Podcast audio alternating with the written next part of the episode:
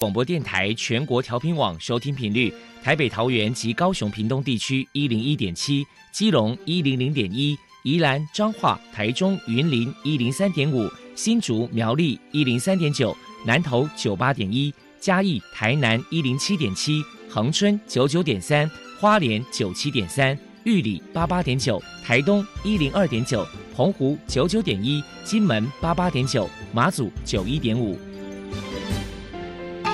爱是包容，爱是牺牲，爱是分享，爱是服务。因为爱，特殊教育充满了无限的可能。用爱关怀身心障碍同学的未来，用心倾听资赋优异子女的心声。欢迎老师、家长、同学们，大家一起加入特别的爱这个大家庭。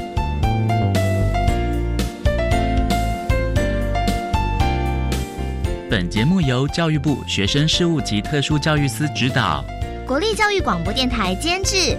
欢迎收听。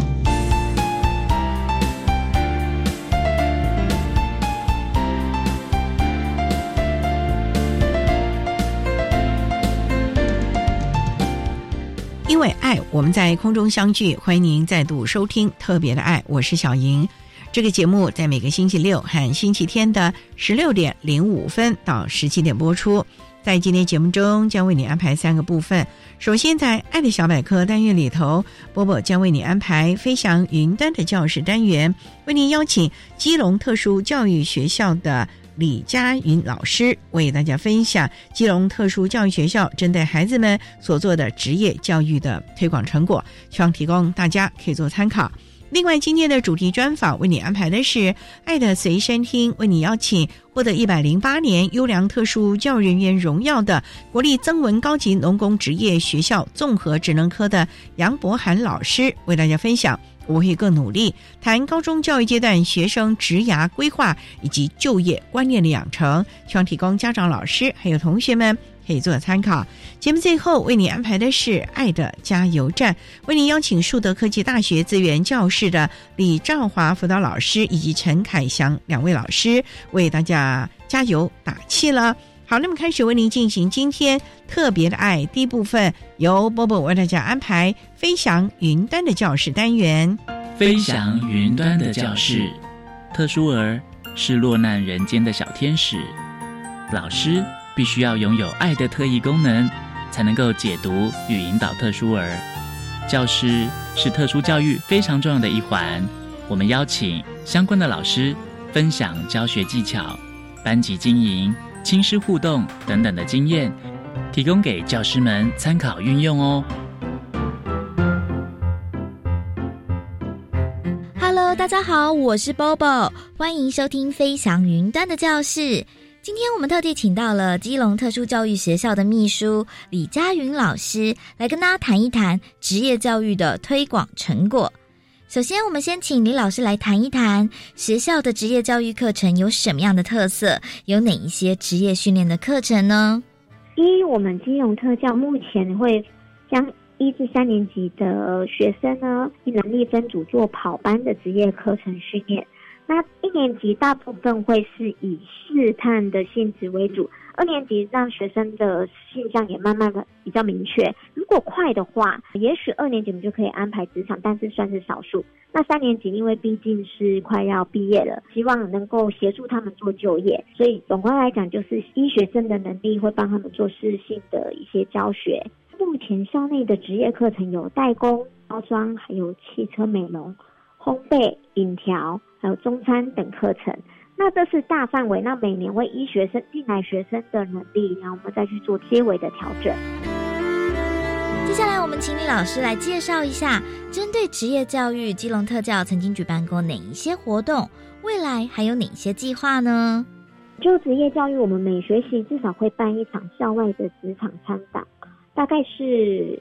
两至三家的职场，然后给学生做职业试探的一些体验活动，然后提升学生他们就业的动机，然后也可以顺便在这过程中让学生知道说，哎，在外面就业是怎样的一个情况，比如说老板跟员工的互动方式，还有一些职场要求的条件，那每学期也会办求职活动，让学生知道说，如果有就业需求的时候，要如何到这些就业服务站或者是职业重建窗口去做求职的流程，让学生知道说，未来即使在毕业之后，让他们有一个去协寻的管道。那目前学校发展袋装还有包装的这一部分，那希望说呢，还是慢慢会跟一些厂商联合，希望能够未来能够也是让学生有一些就业的机会。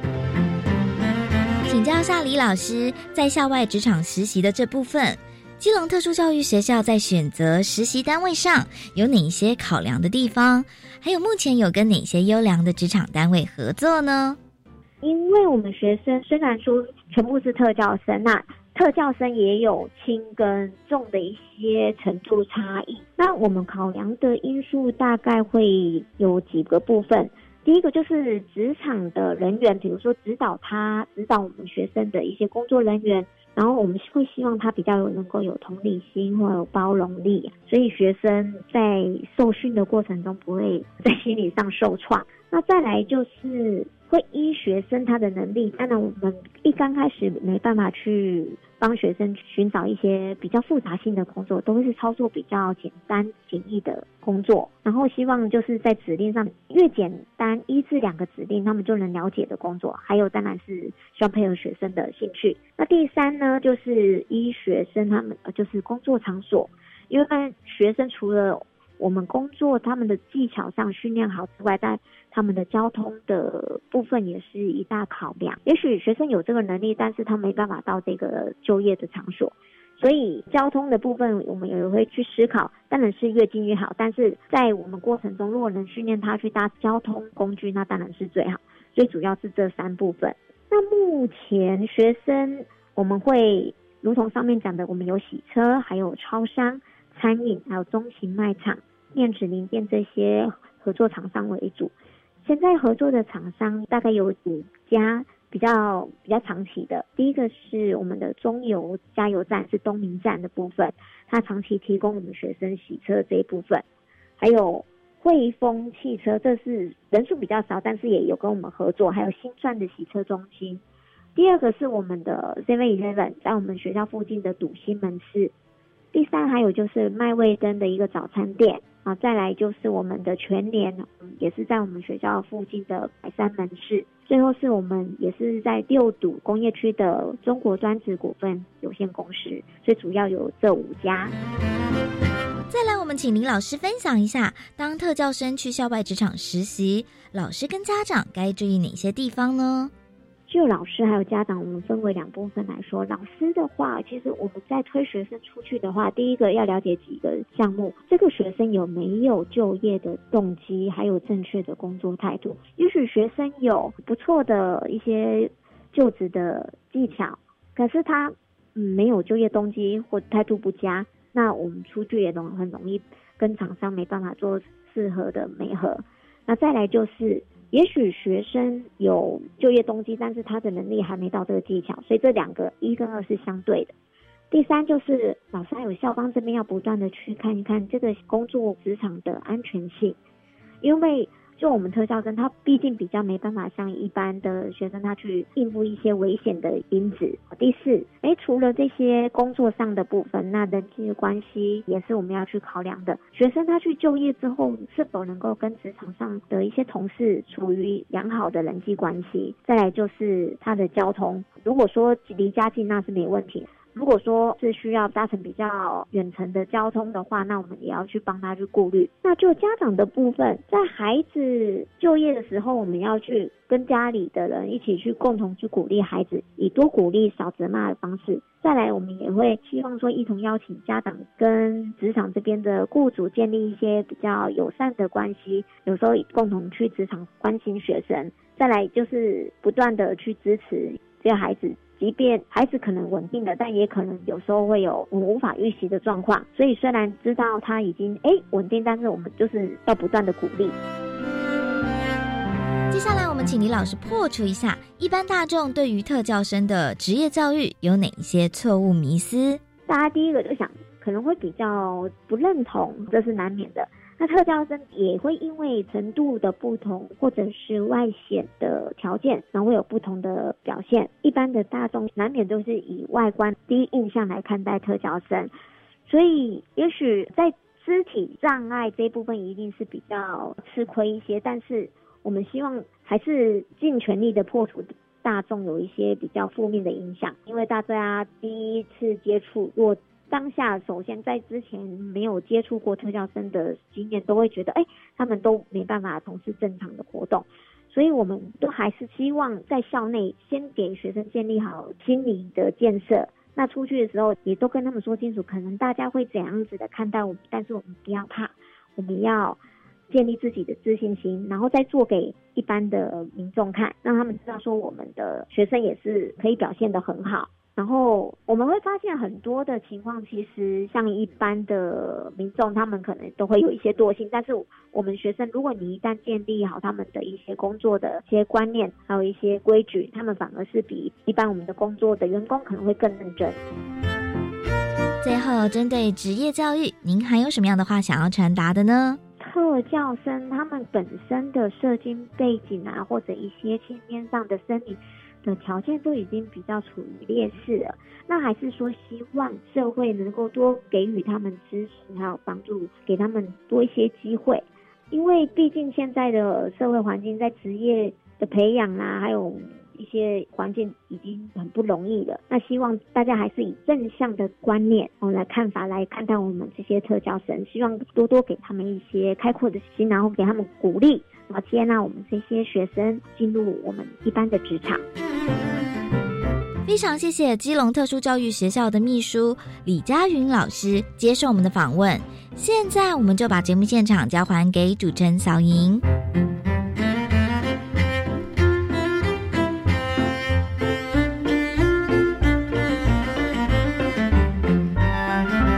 谢谢基隆特殊教育学校的李佳云老师以及波波为大家针对了基隆特殊教育学校有关于职业教育的相关运行还有推广，希望提供家长老师可以做个参考喽。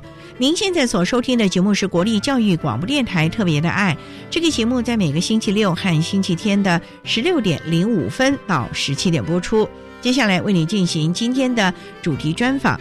今天的主题专访为你安排的是《爱的随身听》，为您邀请获得一百零八年优良特殊教育人员荣耀的国立增文高级农工职业学校综合职能科的杨博涵老师，为大家分享“我会更努力”，谈高中教育阶段学生职涯规划以及就业观念的养成，希望提供家长老师可以做参考了。好，那么开始为您进行今天特别爱的主题专访，《爱的随身听》。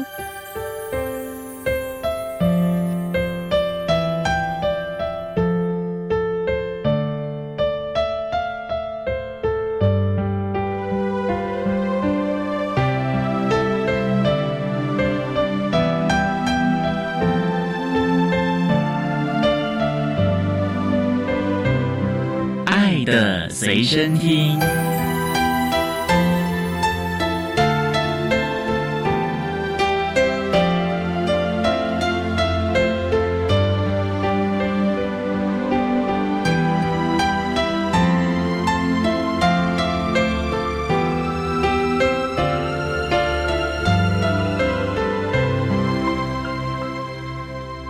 今天为大家邀请到的是。获得一百零八年优良特殊教育人员荣耀的国立增文高级农工职业学校综合职能科的老师杨博涵杨老师，老师您好，主持人还有各位听众大家好。今天要特别邀请老师为大家说明，我会更努力谈高中教育阶段身心障碍学生职涯规划以及就业观念的养成。首先要请老师介绍国立增文高级农工职业学校是在增文水库那边吗？不是啊，不是啊。以往有些人哈会好奇我们那个地点，如同主持人说在水库，其实我们学校是在台南市麻豆区。台南哦，是。离增文水库有距离呢？对，离增文水库还有一段距离，没有错。学校大概成立多久了？呃，我们学校已经七十九年了，明年要过八十岁生日，现在正在筹备八十岁的庆祝大会。哇，那也想请教，农工就表示是以农业和工业为主的一个学校喽。是的，没错。学生修业三年。是的，没错。那想请教老师，学校目前大概有多少学生啊？学校目前约略一千零八十位同学。哦，那算多还是少呢？以职业学校的规模来讲，应该是属于中大型学校。以前还比较多啦，现在因为少子化的关系，陆陆续续有在减少。目前就只有农科和工科这两大科吗？农科的话有三个，有续保、食品加工跟园艺；工科有六科，包括电子、电机、电脑、机械制图、化工、汽车。除了农科跟工科以外，我们还有体育班，还有实用技能学程。那还有另另外一个，就是我主要在服务的综合职能科。综合职能科的孩子，有了学校这么多的资源，也可以在他们课程当中训练他们就业的能力喽。是的，如同主持人讲的，在我们综合职能科哈，我们主要。教学的方向就是要训练他们毕业以后能够就业，就是搭配着我们学校现有的这些设备、这些师资，比如说汽车课老师来指导我们汽车美容的部分，比如说食品科的老师来指导我们做烘焙、西点面包的部分。园艺科老师教大家怎么拈花惹草，没错，如同主持人说的这般，蛮多元的哦。所以其实学生在这个地方也学得了蛮多的本领，重点就是要看他的性向，嗯，怎么发展了。那我们目前有多少声音站的学生在增文农工就读呢？我们班别哈主要是分成两种哦，第一种刚刚讲我主要服务的这个把它集中的这个特教班哦，综合职能科，现在目前是三十六人。另外一些其他的障碍类别的，比如说学习障碍的啦、听觉障碍的、视觉障碍的，或者自闭症、情绪障碍的这些，分布在各班的大约有七十位。所以，以我们学校来讲，总共会有一百零六位左右的身心障碍学生，以百分比来讲，大约是。九个多 percent，一般采取融合。那另外这种就是所谓的集中式的，比较针对于就业为导向喽。是的，在我们这个集中式的，还是主要在训练他们的就业准备能力，还有他们就业态度的养成。嗯，因为他们跟其他的同学设定的方向不一样，大多数的同学毕业以后还是升学，但我们希望我们综合职能科的同学。毕业以后有独立自主的能力，甚至独立就业的能力，这个非常的重要啊！独立的能力是在这个阶段养成，可能是最后一个机会了啊！好，那我们稍待再请获得一百零八年优良特殊教育人员荣耀的国立增文高级农工职业学校综合职能科的老师杨博涵杨老师，再为大家说明我会更努力谈高中教育阶段声音站学生职涯规划以及就业观念的养成。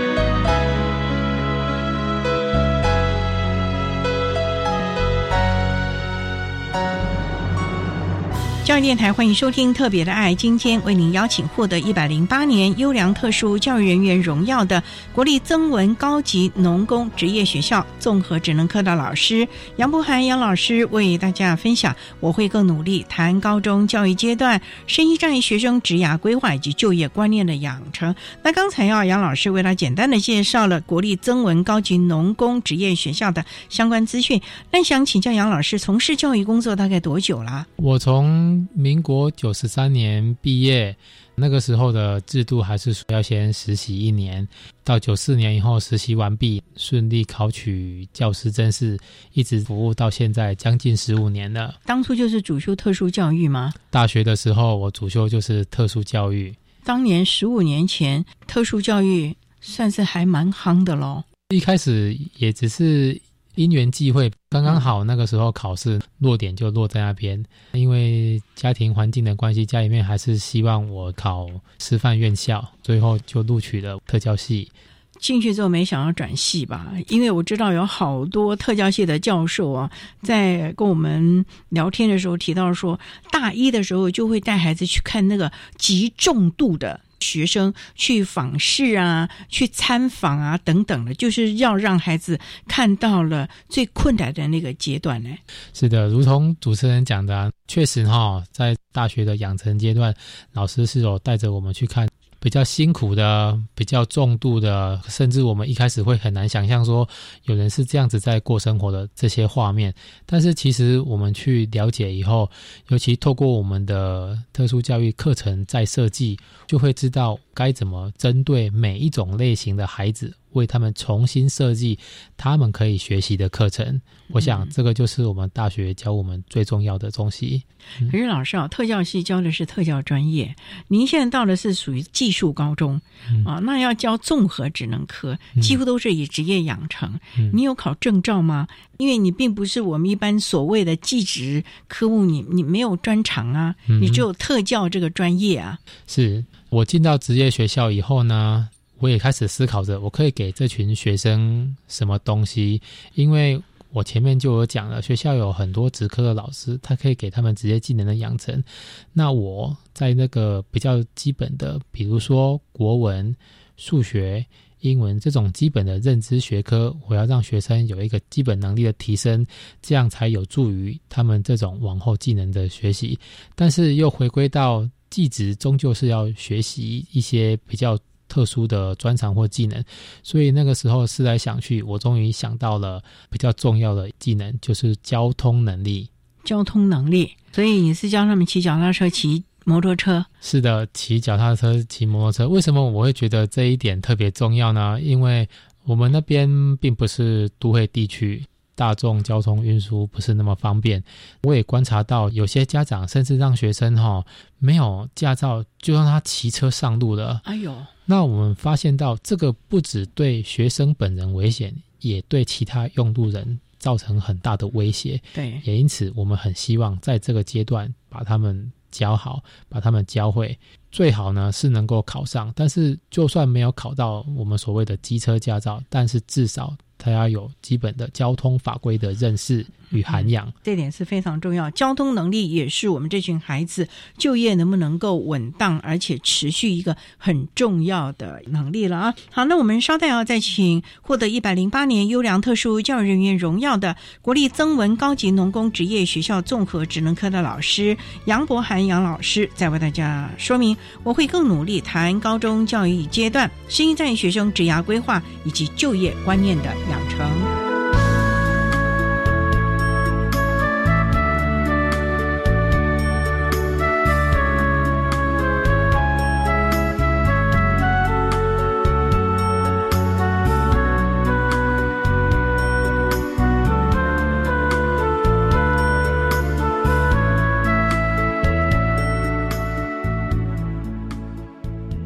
各位听众，大家好，我是一一零学年度身心障碍学生适性辅导安置总招学校国立和美实验学校吴新红校长，在此说明本年度四性辅导安置重要时间流程，给各位家长。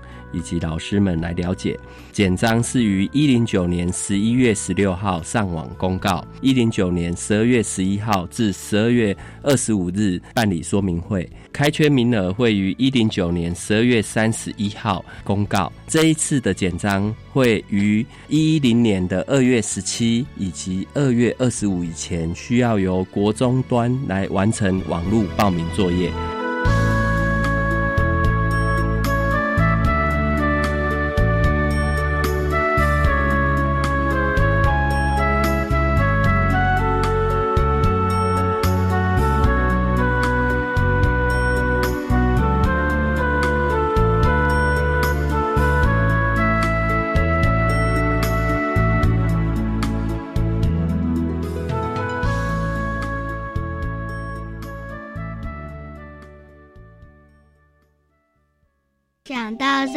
节会想到圣诞老公公。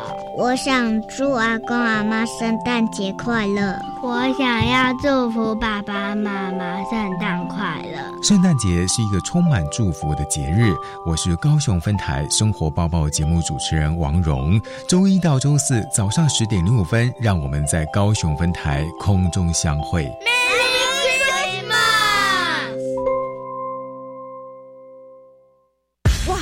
食的包装好酷炫哦，里面的东西一定很好吃。嗯，我吃一口看看。不行，你没听过误食毒品的案件吗？如果发现孩子疑似有药物滥用情形，除了可以请学校提供春晖辅导等相关资源外，也可拨打各县市毒品防治中心咨询专线零八零零七七零八八五，或洽询家庭教育中心专线四一二八一八五，寻求获得专业协助。以上广告由教育部提供。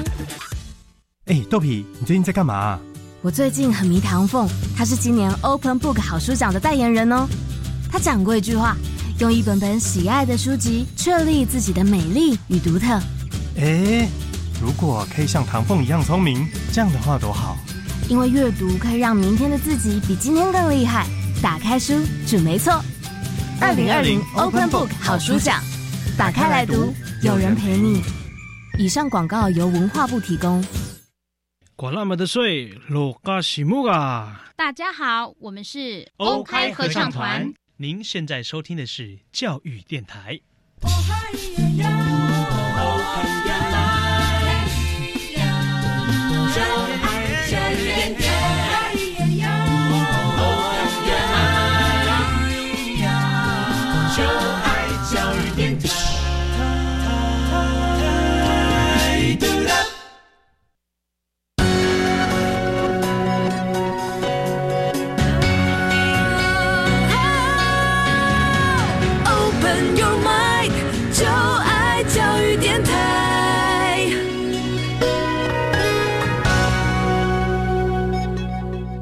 电台欢迎收听《特别的爱》这个节目，是在每个星期六和星期天的十六点零五分到十七点播出。在今天节目中，为你邀请获得一百零八年优良特殊教育人员荣耀的国立增文高级农工职业学校综合职能科的老师杨博涵杨老师，为大家说明我会更努力谈高中教育阶段身心障碍学生职涯规划以及就业观念的养成。那刚才在节目的第一部分。份杨老师为了简单的说明了增文能工的相关资讯，以及老师个人从事教育的相关机缘，以及特别提到了孩子交通的能力是他未来在职场能否持续就业一个很重要的关键。这么多年来的教学经验，老师有没有一些比较深刻的印象，想在节目中跟大家来分享？你如何辅导孩子学习，甚至于稳定就业呢？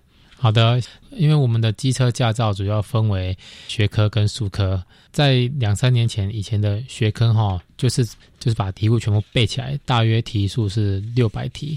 从两三年前更改制度了以后呢，加入情境题以后呢，题库飙增到一千八百多题。还有情境题哦，还有情境题，等于说我们的身心障碍学生在考驾照这个是等同于一般生，它的难度并没有减少，并没有降低，所以我们在题库在学科的部分，我们花了很长很长的时间去训练学生，这些东西呢没有办法速成，我们要从一年级就开始一步一步带着他们念，带着他们理解题意，带着他们背题目，甚至情境题也要让他们理解什么叫做情境题。这样子，他们才能够在考试的时候应对这么多题库的挑战。你的意思是说，穷三年之功背这一千八百题？是的，当然他们这三年还要学一些其他的。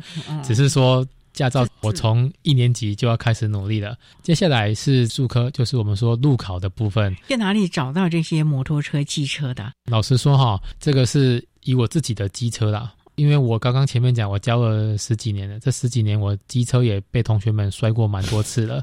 庆幸的是，学生在摔都是车子摔，人都没有受伤。哦，那还好。那我来跟大家细说一下我如何带他们哈。对，这些同学我们一开始要分能力哦。如果说他已经有骑脚踏车的能力，等于说他有基本的平衡感，我们可以让他从基本的直线驾驶开始。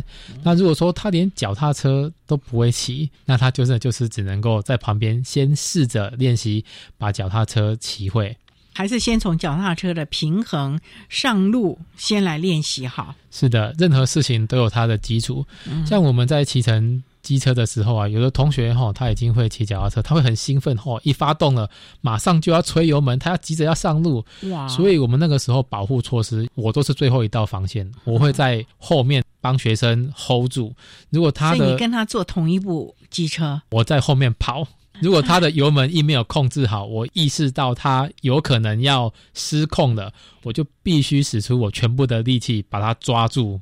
天哪！啊，这样子从五公尺到十公尺到三十公尺的直线，从直线到转弯，从转弯到 S 型打方向灯。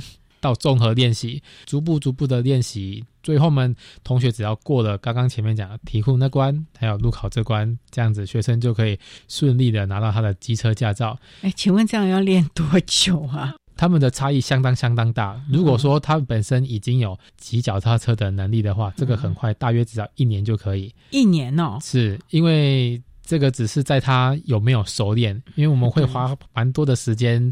让他熟练，哎，让他熟练怎么来驾驭这个机车了？是是是，而且我们会让他在练习的时候，跟实际去考试的时候，都用我的车子，让他熟悉那种考试的感觉。而且在他们考到的时候，我一定会提醒他们，很重要的一点就是，他们拿到驾照，等到要实际上路，中间还有很多的经验值是要他们去慢慢体验的。例如啊，哪一些啊？比如说考的时候很简单啊，情境说看到红绿灯要停下来，要停下来。但是实际上我们上路的时候，我们会发现会有可能有闯红灯的路人。那遇到这种状况，我们要怎么办呢？所以我就告诉同学，看到红灯是一定要停，看到绿灯呢也要确认两边都没有来车以后，他再过去，再做一个 double check 的工作。这些经验的传给学生以后，其实还需要他路上经验的累积。有的时候听老师讲的比较多，但是他还是要去累积一些上路的经验、实物的经验。你的意思是说要出点小事 才行，他才会记得嘛？也不一定要出点小事。有的时候，比如说一只狗啊，一只猫窜出来啊，怎么样紧急刹车以后怎么样应变？我想都有一些情境让他实际上遇到了，这样才能够真正稳定的上路。你教孩子啊骑机车的交通能力，家长赞成吗？家长会不会担心危险呢？我的孩子如果拿到了驾照，他不就到处拍拍照了？这更危险呐！本来还没这个能力的。是主持人遇到重点了哈。升上生呢，我们都有开一个 IEP 会议，拟定每一个学期的教育方针，我都会跟家长充分的沟通。我会让他们理解交通能力对一个学生的活动范围非常广。本来呢，学生都是让家长接送的，等于说学生要去哪边，家长就被绑住要带他去哪边。对哦。可是呢，如果他有这份交通能力的话，他如果可以独立的话，他就不用变成家里面的负担。相反的，如果家里面需要有人有这个交通能力，比如说去购物、再送什么东西，他就变成家里面的。助力了，就可以帮忙家里面做事情。所以第一个，我要先跟家长沟通这个观念。当然，主持人刚才讲到，还是有些家长会有疑虑，这个都我们会完全尊重家长的意见。如果呢，家长跟我们沟通完以后，他觉得想要让小孩考取机车驾照啊，我们会有一个同意书。会让他签一下。那他如果觉得不要再碰这个东西，那我们也没有关系。那我们会跟他说，别的同学他们在练习的时候，我们让自己的小孩，就像我刚刚讲，我们学一些交通法规的常识，道路安全的使用，学一些法规，总是对自己有帮助的。这点非常的重要，交通的能力是孩子就业的能力很重要的。当然了，如果家长不放心，我们还是有一些其他的方式。好，我们稍待呢，再请获得一百零八年优良特殊教育人员荣耀的国立增文高级农工职业学校综合职能科的老师杨博涵杨老师，再为大家分享。我会更努力谈高中教育阶段身心障碍学生职涯规划以及就业观念的养成。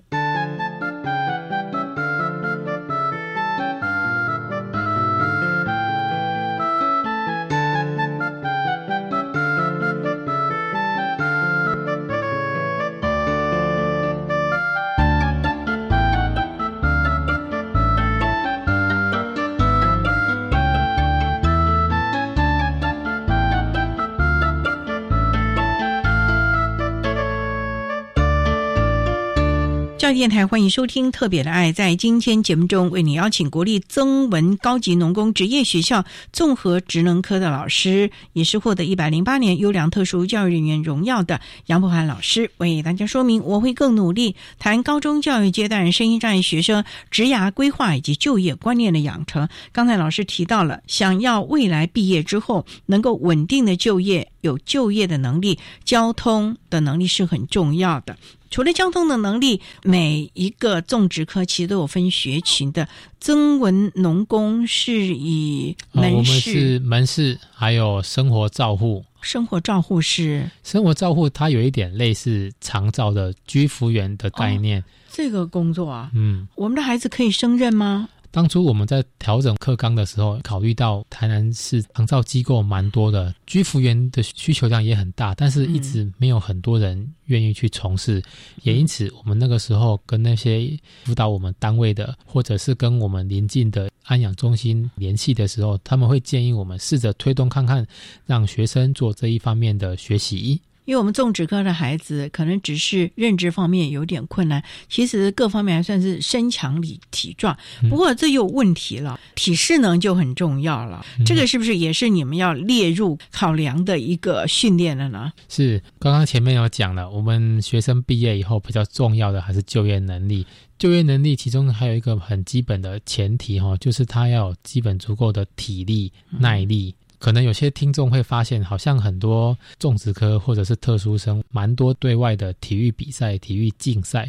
这个有两个用意，就是借由这些体育竞赛，一方面让一些体力比较过剩的学生，他们有一个抒发的管道；另外一方面呢，借由这些体育活动的参入，借由这些体适能的加强，来加强学生的基本能力。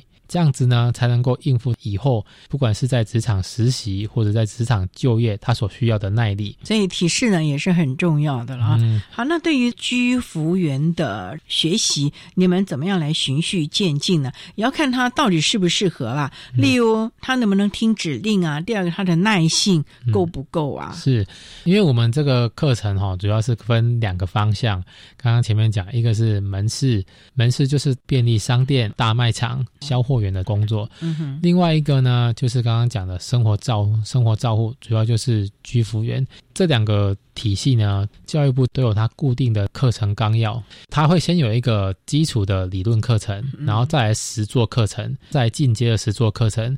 那在综合职能科呢，我们在学生的二年级跟三年级那边呢，我们会有实际要到外面的职场实做一天的课程。目前为例哈，我们从去年的九月哦，一直到今年的六月，我们就有同学就在安养中心，他就是呢每个礼拜固定两天，在这个机构里面跟着里面的这些外那个义工或者是里面的看护，他们会指导我们的同学跟着做，从推院生去外面散步啦，或者是整理他们的被套啦、被单啊，准备他们的饮料啊、点心啊。或者是弄脏了以后清洗啊、围兜兜啊这些。您说他们要一整天在那个地方，是大概是几点到几点啊？通常是搭配我们的上下课时间啊，哈，因为毕竟还是学生，他会早上八点到下午四点，这一整天他都会在这个机构，他会做一个实习工作。可是哦，上课哦。五十分钟还可以休息十分钟。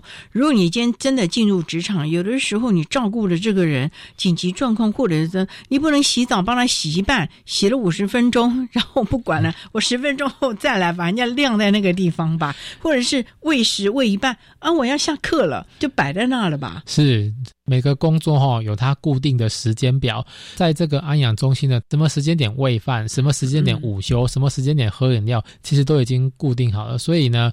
学生在要出去实习以前，其实都有给他们做一个简单的之前训练。你们已经把人家的班表拿过来，在学校里面让他习惯这个时间了。他不一定要习惯，可是他要知道，因为我们同学哈不会全部都去安养中心，有的会去 Seven，有的会去加油站，有的会去这个，所以。这个阶段的学生可塑性都蛮强的，就是去了以后要在那边适应。我们老师在这个时候扮演关键的角色，就是我们要每一天都要去看看学生他们在现场状况是否 OK，是否有他应注意而未注意的？比如说像刚刚主持人讲，有没有喂饭喂到一半，学生突然就发呆了，有这种情形的，我们要提醒他，或者是人家叫他做 A，突然他就忘记，他就去去晃神，他去做 B 哈，这个我们要提醒他。因为我们这孩子啊，真的是认知比较弱，可是各方面还蛮单纯的。所以在这个部分听指令，你只要把他专业养成了，其实是很好就业的喽。这些同学哈，他们有个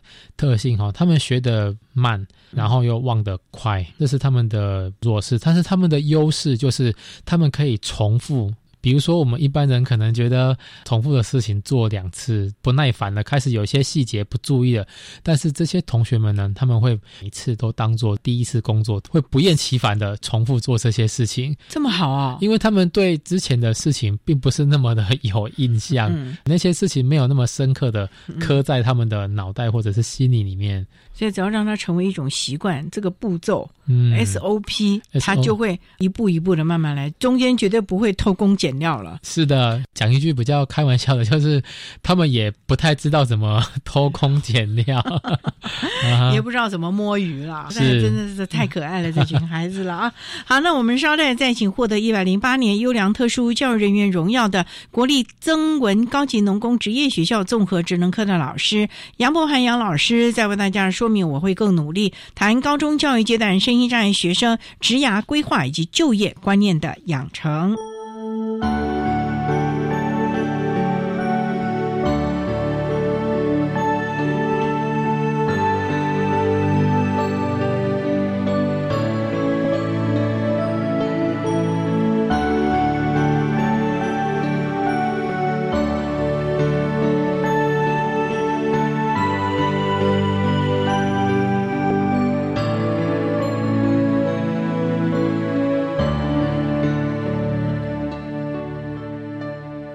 电台欢迎收听《特别的爱》。在今天节目中，为您邀请获得一百零八年优良特殊教育人员荣耀的国立增文高级农工职业学校综合职能科的老师杨博涵杨老师，为大家分享我会更努力谈高中教育阶段声音障碍学生职涯规划以及就业观念的养成。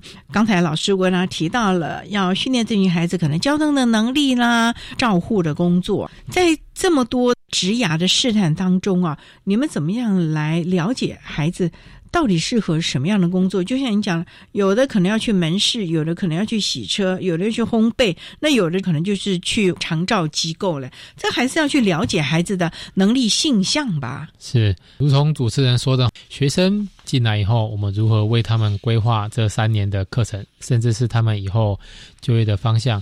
这群孩子们呢？他们的可塑性都很大，所以进来我们学校以后呢，我们会给他们多元的试探，如同刚刚前面讲的，我们有烘焙课，我们有洗车课，我们有园艺课、美发课、电脑课，各种类型的让他试探。除了正式课程以外呢，我们也每个学期办理校外教学，让他们去实际的职场参访，看看人家怎么做。看看人家在做什么，这样子看完呢，优点就是学生呢会有一个比较基础的概念，缺点呢是因为他只去了一下，所以他看到的是一些比较皮毛。比如说这个学生如果去到门市，他就会说：“哇，来这边好好，可是这边工作可以一直吹冷气耶，我都不用在外面晒太阳，不用在外面吹风淋雨。”他会有这样子的认知，所以回到学校以后，我们必须要在。导正学生必须要让他们清楚明白的了解到各行各业有他的辛苦。虽然在这个便利商店的，它确实是有冷气，但是便利商店的那个工作做的相当相当的复杂。我们会安排一些在我们的职业的试探课程里面，让他做 A。做 B 做 C，让他也模拟那个情境，让他试做，这样子呢，学生就会了解到，哦，原来要处理这么多复杂的工作，我我是否能够处理得来？但是如果说我们今天只是单纯一间工厂，做一个简单的生产线，做单一组装的工作，虽然比较热或者比较吵，但是学生他就可以明白了解，这个是他可以胜任的。这个是借由一些实际的体验，让学生呢可以有一个初步的概念。要跟家长沟通吧，哦因为有时候家长期望过高，或者是就觉得，嗯，他可以吗？舍不得啦。是主持人又讲到重点，通常哈，毕竟虽然是每个都肾脏是宝啊对，都是宝，虽然是肾脏生，但还是宝啊，他会对他有一些特别的期待，所以像如同前面讲的，在我们在开 IEP 会议的时候，就会跟家长沟通，透过我刚刚前面讲的我们的考试、我们的课程、我们的参访、我们的观察，诸如此类的，看完了以后，我们会跟家长分析说，他们的小孩可能在做什么样的职种会比较适合他，嗯。这是第一点。在第二点就是说，因为我们的职场呢是以学生呢社区化做一个考量，比如说我们在台南，哦我不会希望他到高雄做一个实习，那样太远了。应该是就近安置吧，是的，就是工作吧，对，就近安置工作。所以这个时候又有在区分，如果住在比较都会区的同学，那当然工作选择就多；那如果住在比较偏乡、比较郊区的同学，工作选择就少。总之，学校就是利用我们现有的资源，从老师、从家长一起去开拓学生住家附近的职场，帮他安排个面试，然后呢，等到新学期之后，再让他开始去做。那学生去做一个学期，做两个学期，他如果觉得这个呢离他的目标或者是跟他的能力相差太远了。我们再来考虑是否做一些调整。这个就像刚刚前面有讲的，为什么交通能力这么重要？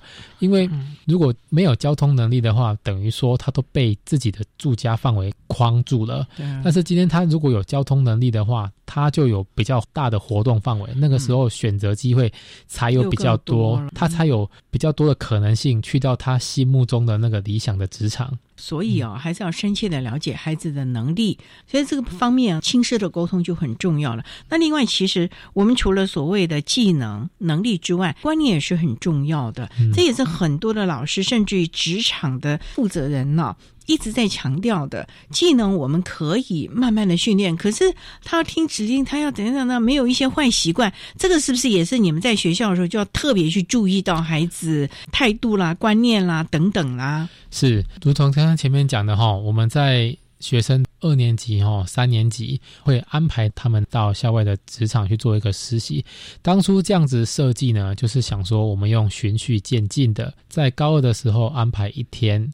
在高三的时候安排两天，为的就是希望他高三毕业以后就要全时就要五天了。我们用一个循序渐进的。当然，有的人呢，他在一开始高二的时候就会觉得一天而已。哦，如果我今天不想去了，我就借故请假啦，或者是说家里面有什么事情啊，这个时候我们就要慢慢开始调整学生的观念，要跟他沟通，要给他辅导，要很清楚的让他知道，职场如果你喜欢去就去，你如果不喜欢去，你还是得去。因为呢，等到你毕业了，如果你真的有找到一个就业职场，那个时候你也是会面临到相同的状况。如果那边有钱赚，那你就是要去那边赚。如果说你觉得那个职场呢真的做不来，或者你没有那么喜欢，你也不要轻易的把它辞了，因为再找下一个工作，或者是频繁的换工作，对于学生是一件非常不利的事情。对这点啊、也是我们要特别考量。所以这个时候呢，家长的支持也就非常非常的重要了。好，那你想请教老师，这么多年来哦，您带了这么多届的孩子，有的应该已经在职场上，你觉得他能够稳定就业，能够让自己的经济独立，不要成为家庭的负担、家长的挂念的时候，你觉得最重要的，你们想要在学校阶段，甚至不是光高中阶段，可能在他前面的几个国中、国小，甚至学前的时候，甚至家庭教育就应该要逐步养成的呢？如同刚刚主持人讲的，技能可以慢慢养成。这群学生哈、可塑性都很大，可能他一开始对这个场域的工作内容他不是那么了解，但是他只要进去的时间够久，慢慢做，总是会慢慢熟练的。所以我们觉得成功也不是说成功，就是学生能够持之以恒，能够持续的，能够有产能的，很重要一件事情在于学生他自己本人的特质。有的他可能做一做，他会知足，他满足于他现在的工作；但是有的做一做，他会听到说他哪个朋友在哪边做可能更好，他还想要再去怎么样，他会多方的跟别人比较。这是第一个。那再来第二个就是说，有的呢，他去到这个职场以后，他跟里面的员工都处不来。虽然是工作，但是对他来讲就很像一个折磨一样。所以我们也觉得是不用一直到处跟人家 social，但是基本的应对进退礼貌这个要有。人家说有礼貌的人不会让人讨厌，这是第二个。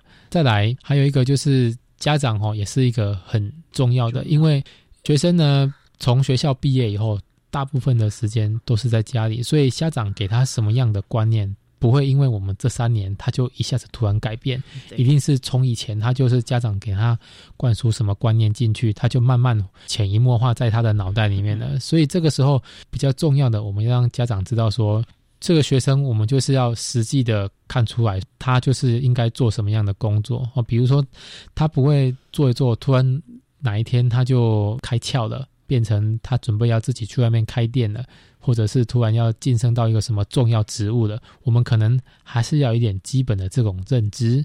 让这个学生可以持续的做，持续的做，持续的做，他就可以累积他在职场上面的这种动能，这种社会经验。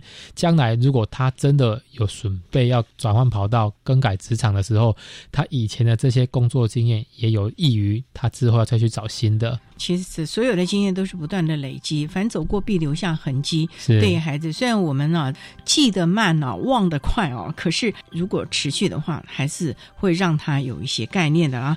所以。呢家长和学校真的要积极的合作了。好，那我们今天也非常的谢谢获得一百零八年优良特殊教育人员荣耀的国立增文高级农工职业学校综合职能科的老师杨博涵杨老师为大家分享。我会更努力谈高中教育阶段身心障碍学生职涯规划以及就业观念的养成。非常谢谢杨老师的说明以及呼吁，谢谢您，谢谢主持人，谢谢各位听众。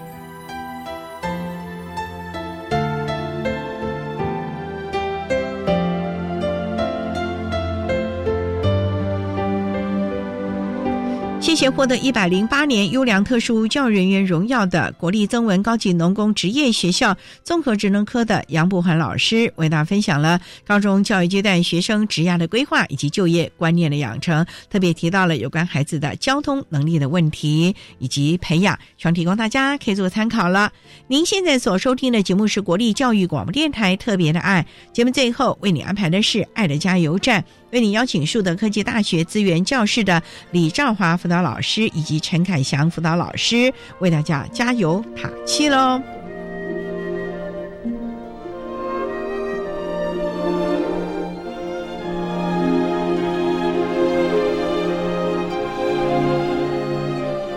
爱的加油站。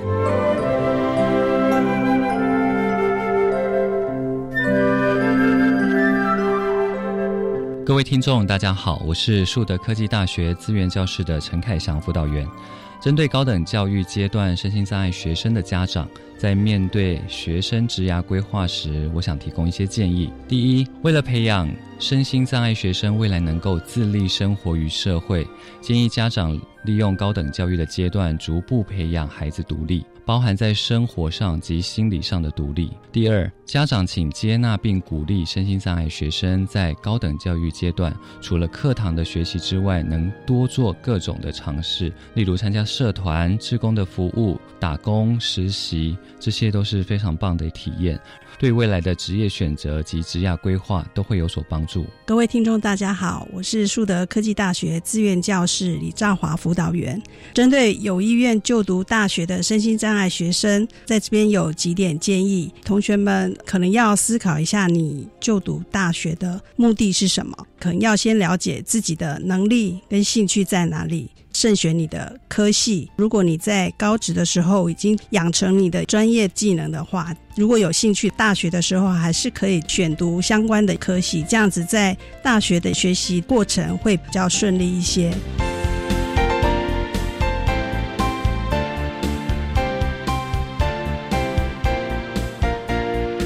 今天节目就为您进行到这了，感谢您的收听。在明天节目中，为您邀请树德科技大学资源教室的陈凯祥辅导老师以及李兆华辅导老师，为大家分享展翅的淬炼，谈高等教育阶段特殊教育学生职涯规划以及就业观念养成的重点，希望提供家长、老师还有同学们可以做参考喽。感谢你的收听，也欢迎您明天十六点零五分再度收听特别的爱。我们明天见了，拜拜。